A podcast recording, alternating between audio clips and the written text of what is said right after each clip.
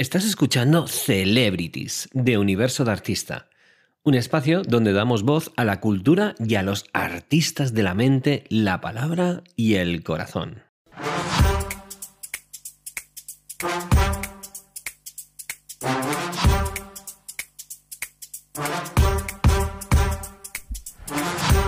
Bueno, bueno, bueno, pues eh, aquí tenemos a una gran, gran, gran, gran celebrity. Una de las grandes, una de las personas además que, fíjate, ah, bueno, ahora, ahora la presentas, pero para mí es una de las grandes exponentes en el mundo, tanto de desarrollo personal, porque ella es una gran coach y, y, bueno, conoce mucho, mucho y bien el mundo del desarrollo humano, desarrollo personal, pero es que además ah, tenemos la suerte de tener una de las grandes en el mundo de pues la locución, em, incluso ha estado, bueno, ha hecho un montón de cosas del mundo del arte, de la canción, del espectáculo. Así que cuéntanos ya quién es nuestra invitada, por favor. Pues tenemos aquí con nosotros hoy a Noemí Carrión. Eh, como has comentado, ella estudió psicología, es coach emocional y experta en inteligencia emocional, pero sobre todo, si es experta en algo, es experta en voz. Su experiencia la ha llevado a trabajar como formadora, conferenciante y artista, donde la voz y su poder para comunicar es mm, la clave de, todo. Actualmente eh, toca muchas ramas, porque ella durante muchos años, más de 25, eh, ha trabajado en escenarios, platós, estudios de grabación, de radio, y bueno, sintió la llamada, la llamada ¿no? que decimos nosotros de de, ir más allá y mm, enseñar a la gente el potencial que realmente tiene esa voz para poder comunicar. Eh, ahora se dedica a formar a empresas, eh, donde tiene una parte muy importante la comunicación, cómo se comunican, cómo comunican lo, que tienen, pero también hace sesiones personales pues para esas personas que tienen miedo a comunicar o que tienen empequeñecida, ¿no? por así decirlo, para que saquen el potencial eh, de su voz. Y un lema muy bonito que he visto en su página web y me ha gustado es que lidera tu comunicación con voz propia es voz, Noemi. Voz, voz es maravillosa, Noemi, que la hemos tenido además este fin de semana en nuestras clases del trainer. Muchas gracias por venir. Muchas gracias por invitarme y qué maravilla de explicación digo, mm, ¿está hablando de mí seguro? sí, sí, sí. Y, resumo, ¿eh? porque normalmente tenéis historias muy interesantes que os sentéis ahí y yo intento resumir, porque si no me tiraría el programa entero, claro. Pues mil gracias, mil gracias. Pues enhorabuena por, por todo lo que haces. Y es verdad que es que la, la voz en sí misma tiene, tienen poder, es, es, un superpoder que tenemos las personas y a veces no somos conscientes de este poder, ¿no? Y las personas que además nos dedicamos a ayudar a otras, a ponernos en marcha, pues eh, tenemos ese superpoder y no lo utilizamos ni lo trabajamos. Y aquí tenemos a Noemí que nos puede ayudar a hacer todo esto. ¿Desde cuándo llevas haciendo esto, Noemí? Pues trabajando con la voz desde que tengo uso de razón, porque siempre me ha llamado mucho eh, la atención y tenía mucha curiosidad por, explorar el, sonido. Entonces, desde muy niña leía en voz alta, desde muy niña eh, hacía sonidos, imitaba a los animales, eh, en fin, siempre era sonido, ¿no? Em, hacía también mis shows de, Navidad de, música y con flauta me grababa ahí con varios radiocassettes para hacerme dobles voces. Y en fin, que siempre he tenido esa, esa pasión ¿no? y, esa curiosidad por, por la voz. Y, y, al final pues se convirtió sin querer, en, sin pensarlo, en mi profesión. Sin querer, sin pensarlo, Sí, sí, sí. Fue a los 17 años cuando yo me subo por primera vez a, un escenario a cantar y me pagan. Antes ya había subido a otros, pero no me pagaron. Entonces digo, bueno, contaré como profesional desde los 17. como dice Risto Mejide, ¿no? Cantar, todo el mundo sabe, lo complicado es que te paguen por ello. Ahí está, Entonces, a los 17 empecé a, digamos, a vivir, a poder vivir de la voz. Y a partir de ahí, pues eh, ya empecé con, pues a tener mi propio también, mi primer disco que fue con 19 años, si mal no recuerdo. Eh, un disco que se llamaba Fruta Prohibida. Bueno, vaya, vaya título más sugerente. con tu nombre, con Noemi Carrión. Noemi, solo Noemi. Solo Noemi. ¿Y, llegó a tener cierta repercusión? Sí, en Alicante sí. En Alicante sonó en, los 40 principales ah. y, bueno, hice muchas, muchas actuaciones allí que organizaba la SER. En Cadena Dial también estuve sonando. Y, bueno, y me acuerdo que allí en, fíjate que era mi tierra, ¿no? Que dices, nadie es profeta en su tierra, pero recuerdo hasta de eh, protección civil un día sacándome y todo de, un sitio ah. porque, o sea, funcionó la verdad que muy bien. Y, luego, ya me fui. ¿Y luego qué pasó? Pues me fui a la década prodigiosa. Ajá. fíjate si hace años. Sí, sí, sí, sí. Pero todos recordamos las personas que yo creo que tenemos. Yo tengo todavía los, las cintas, los casetes en mi casa. Sí, sí, mi hermana y yo éramos muy fans. Bueno, a ver, soy joven, pero soy de los 80, 90. Yo escuchaba la música con mi hermana y éramos muy fans de la década prodigiosa. En los 90, ¿eh? que yo todavía soy también joven. Mm. ¿eh? Claro que sí, claro que sí. Entonces, a finales de los 90 fue cuando yo entré en década prodigiosa. Y a partir de ahí, pues ya empecé a hacer musicales, que fue uno de ellos eh, que me marcó. Fue el de Brian May de Queen, Queen. que, me hizo la audición, él casi me muero en aquel día, de los nervios que tenía. Y...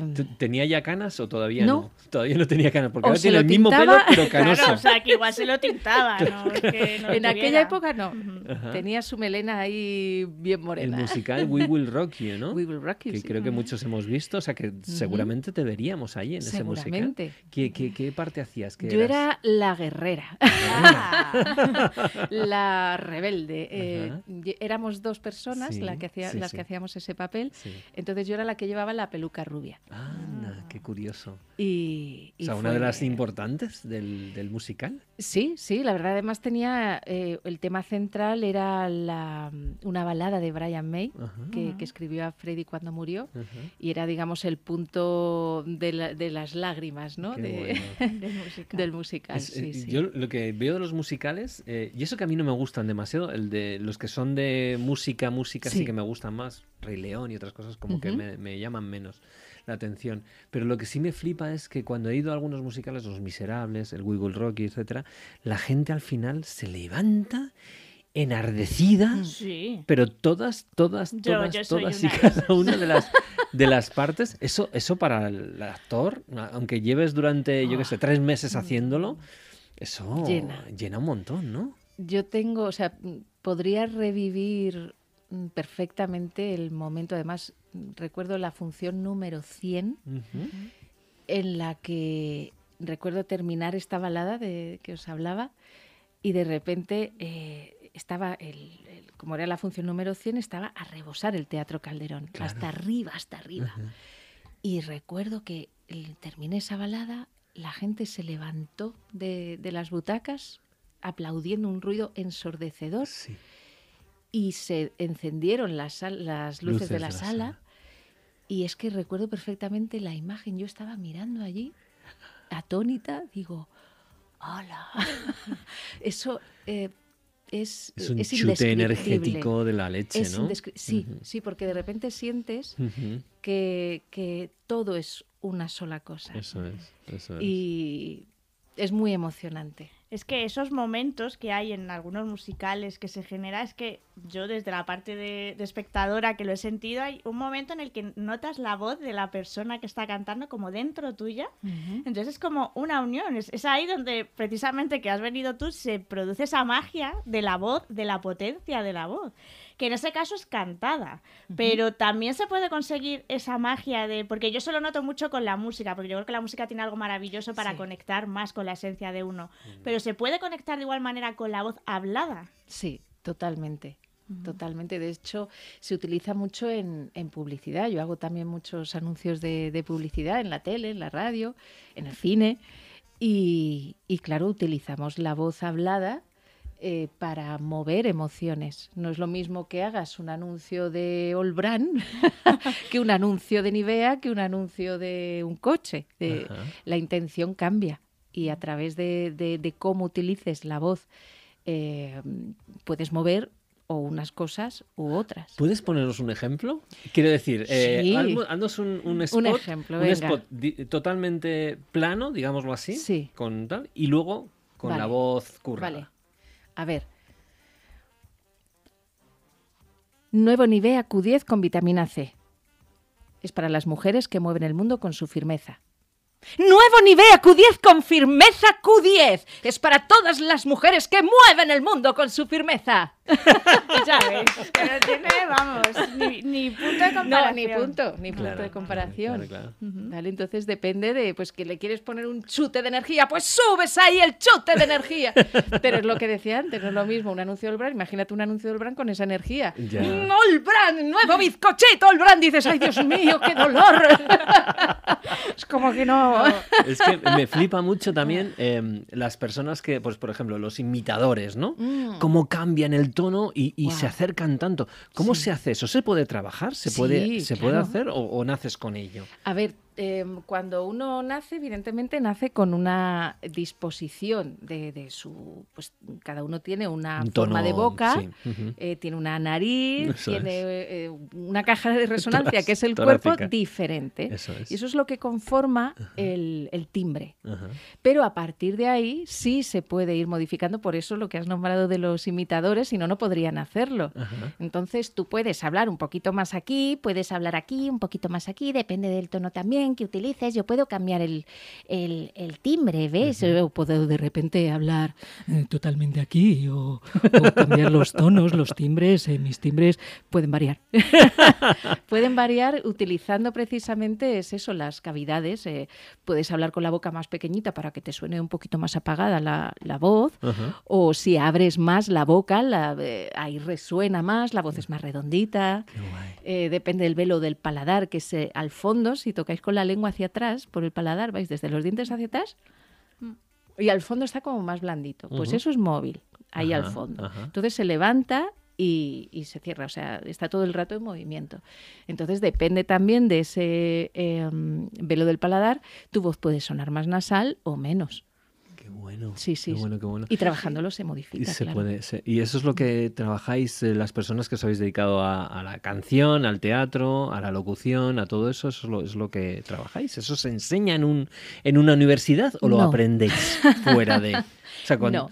Porque ¿qué estudiáis? ¿Estudiáis Bellas Artes? ¿O estudiáis periodismo? ¿Estudiáis eh, qué, qué A ver, ahora mismo sí que hay más oferta. En los tiempos en los que yo eh, intenté estudiar esto no, no existía tanto. Ahora en las universidades sí que hay eh, másters y hay, hay cursos muy interesantes. Sí. Eh, yo en su día eh, lo que hice fue teatro y locución y doblaje. De canto soy totalmente autodidacta. Ok. No, Ajá. No me formé así con, con una escuela, o una técnica, sino que he hecho como Ajá. una mezcla de lo que yo iba aprendiendo. También es la suerte de haber eh, compartido escenario con gente muy potente. Claro. ya- Y claro, ah, Modelas, exacto, modelas. modelas, Ajá. justamente, y aprendes de, de ellos. Ajá, Mm. interesante. Esa para mí fue la mejor escuela porque eh, es que son, son los que ya están ahí, ¿no? Y los que ya tienen un... donde tú quieres estar, ¿cómo, cómo pueden hacer eso? ¿no? Rafael, por ejemplo, dice, o sea, yo me acuerdo que estaba de corista con él y yo es que había veces que me quedaba embobada. Yo, ay, que, que- que- que- que tengo que... Pero era impresionante. Bueno, ahora que hablas de Rafael, me parece un, un- un bestia el tío, con, con la edad que tiene, todas las dificultades que ha tenido, Sí. bueno, desde jovencito. Estuve viendo el, el documental que pusieron hace poquito. en- Rafaelismo. Rafaelismo, me, me encantó, pero a mí me, me gusta. En Movistar Plus. que también soy la voz corporativa de Movistar Plus. Qué bueno, qué Ya que bueno. estoy barro para casa. Claro que sí, claro que sí. Oye, pues me, me encantó el documental, me encanta él Mm. como persona, me encanta la música, sobre todo al principio, ¿no? Las últimas cosas que ha hecho ya me gustan menos, pero en los años 60 y todo eso, las canciones que hacía con Manuel Alejandro me parecían Mm. flipantes. Y, y- y- y cómo puede el hombre seguir adelante con, con esa fuerza, con esa energía, hacer conciertos, cómo se ha trabajado el cambio, porque es que ahora le gusta a la gente de indie, por ejemplo, de música indie, le lleva a sus conciertos, es decir, ¿qué ha hecho ese hombre para ser quien es esa bestia de escenario? Amar. Amar lo que hace. Eh, yo lo he visto estar totalmente sin voz. ujú. Los conciertos de él eran duros porque eran dos horas y media como mínimo. O sea, Claro. solían durar unas tres horas, tres horas y media. Era- eran brutales. Y, y recuerdo estar sin voz y estábamos allí a punto de empezar el, el show y, y yo decía, pero este hombre, ¿cómo va a salir ahora? Pues el señor salía, se plantaba sin micrófono delante de todo el mundo en el auditorio y decía, Señoras y señores, perdonar. Pero claro, con la voz así medio Claro. rota. Que, y les explicaba que estaba sin voz, pero que iba a estar ahí a darlo todo. O sea, todo hasta donde me dure la voz, la voz es suya. Y allá iba pa, hasta el final del concierto, que se le iba rompiendo por todos lados, pero, pero seguía, porque era para él era eso, la, la entrega absoluta ¿no? a su público. Qué bueno, qué bueno. Eh, lo que has hablado de, de la voz, de, de cómo sufren ¿no? los artistas, porque tres horas de un directo Mm. Forzándola, ¿no? Porque al final cantas fuerzas. Aunque ya Mm. sepan colocar la voz, no sé qué, yo creo que al final fuerzas. Eh, he visto que tienes para descargarte una guía en tu web para Ujú. cuidarte la voz. Sí. Eh, ¿Solo es necesario que se la cuiden las personas que se dedican a la locución o deberíamos de tenerla en cuenta todos? Porque es verdad que es algo como que ni, vamos, yo no pienso nunca en mi voz ni en nada parecido para cuidarla en Mm. ese sentido. hasta que la pierdes.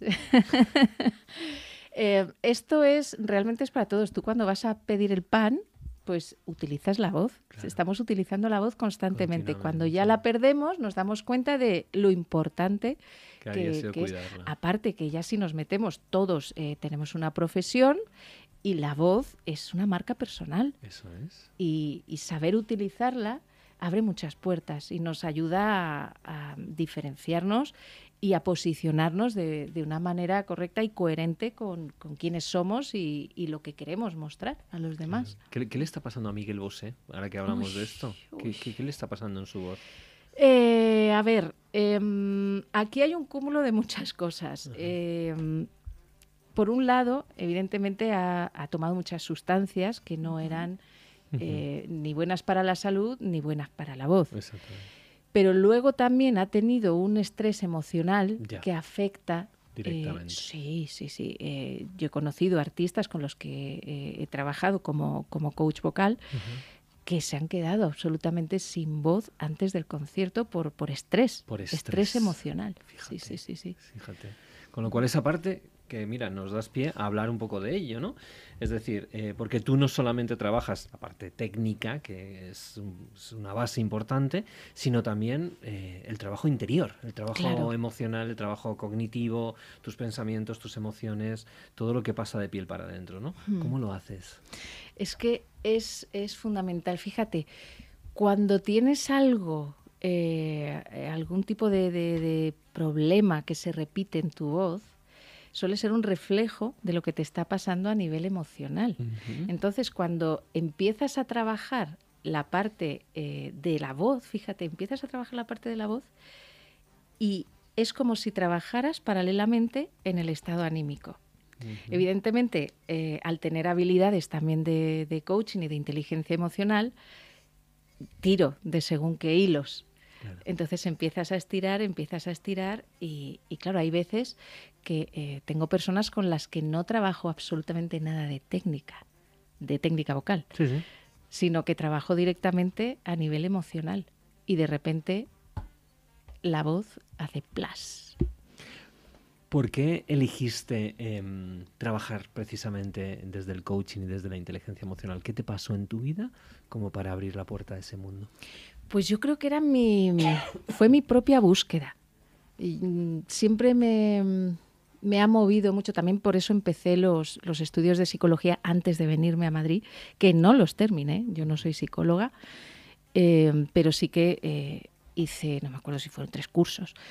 Eh, el caso es que me ha llamado, me ha, he tenido mucha curiosidad siempre por, por saber qué, qué nos ocurre, ¿no? ¿Por qué sentimos así? ¿Por qué eh, actuamos muchas veces como actuamos? Y, y me interesa mucho el, el desarrollo humano.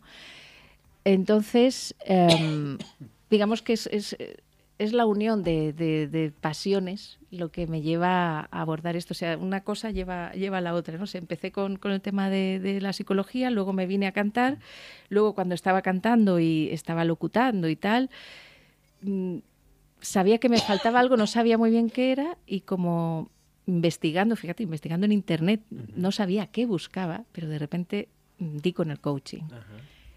Y, y sentí que, que era eso lo que estaba buscando. Entonces, desde, pues eh, yo empecé en el 2012 a estudiar, a estudiar coaching y, y vamos, sigo eh, formándome siempre, claro. que me encanta aprender. Es importante entender también además la diferencia porque en el mundo de, especialmente de los artistas y de todo esto, eh, antes no existía, pero ahora supongo que con el nombre de coach eh, ahora mismo se está metiendo en una serie de etiquetas por ejemplo, el vocal coach o el, o el coach de actores, que no tienen nada que ver con el coaching profesional, ¿verdad? Sino que es una persona que te ayuda con tu voz o te ayuda con tus Un entrenador, digamos. Exactamente. Pero que cuidado que hay gente que se confunde, sí, Sí, se confunde. De hecho, hay mucha, tengo muchas eh, compañeras y compañeros que de repente, además, me estoy acordando de uno que además pone coach con U, además, coach vocal, ¿no? Coach con, con, con U. Y digo, y, y, se llaman, sí, sí, a sí mismos que son coach, no es que soy coach de voz. Y dices, mm, eh, cuidado, mm, porque una cosa es ser coach y otra cosa es ser mm, maestro de, de, voz. Entonces, sí, sí, hay ahí, pero se confunde mucho porque se está utilizando el término. Sí, es que eh, hoy en día en, programas como estos, La Voz y todos estos dicen los coaches. Claro, todos cuidado, coaches, venga. Claro, ahí viene, ahí viene la confusión y, y, liamos, liamos a la gente más todavía. Yo antes de terminar, te quería preguntar una cosa que tengo mucha curiosidad, que he visto que te dedicas también a dar conferencias cantadas. ¿Qué es esto de una conferencia cantada? Pues mira, es la manera más auténtica que he encontrado de contar lo que, lo que tengo para compartir con los demás. Mm. No tengo una forma más auténtica y más pura de, de compartirlo. ¿Y cómo la coge el público? Porque claro, tú te esperas una conferencia y de repente a que viene a darte la conferencia se pone a cantar con la voz que te he oído que tienes, te tienes que quedar, vamos. Sí, al principio eh, recuerdo una vez un evento de, para el Banco Santander que eran 500 personas, un, un auditorio grandecito, y allá salí yo, claro, yo salgo siempre cantando, empiezo cantando, pim pam, pim pam. Entonces, claro, la gente al principio dice se quedan como, llama mucho la atención, sí, sí. Pero entran enseguida porque es que a todo el mundo le gusta la música, a todo el mundo em, comparte ¿no? y se, se une ¿no? al, al, canto. Y si es que somos, somos así, somos mm, todavía animales sonoros. Que bueno, esa es otra cosa que es que estoy preparando, estoy escribiendo, estoy ah, escribiendo un, un proyecto que lleva parte de escritura, de poemas y pequeños cuentos y, parte de, música y voz, por supuesto. Mm, qué interesante. Sí. Otro día la traemos de nuevo a nuestra querida Noemi que nos cuente todos estos detalles. Oye, muchísimas gracias, por haber venido. Gracias. Si te quieren seguir en redes sociales, Noemi Carrión. Noemi Carrión Voz. Voz. Ah, vale, fenomenal. Noemi Carrión Voz y noemicarrión.com. Pues venga, a todo el mundo a seguir a nuestra querida Noemi, que es sonrisa pura y además de una voz maravillosa, una sonrisa de ojos, de boca, de todo. Y está sembrando primaveras por, por, donde, por donde ella pasa. Pues nada, vamos a despedirnos ya del programa. Maravilloso, ¿no? Maravilloso. Y hemos tenido un elenco de mujeres que nos han enseñado un montón de cosas. Sí, sí. Si es que la mujer sois lo mejor del mundo. vamos a dominar. Cambiando el mundo. claro que sí. Venga, pues vamos con ello y nos vemos la semana que viene. Sí, sí, la semana que viene puntuales aquí, queremos verlos. Venga, nos vemos. Adiós.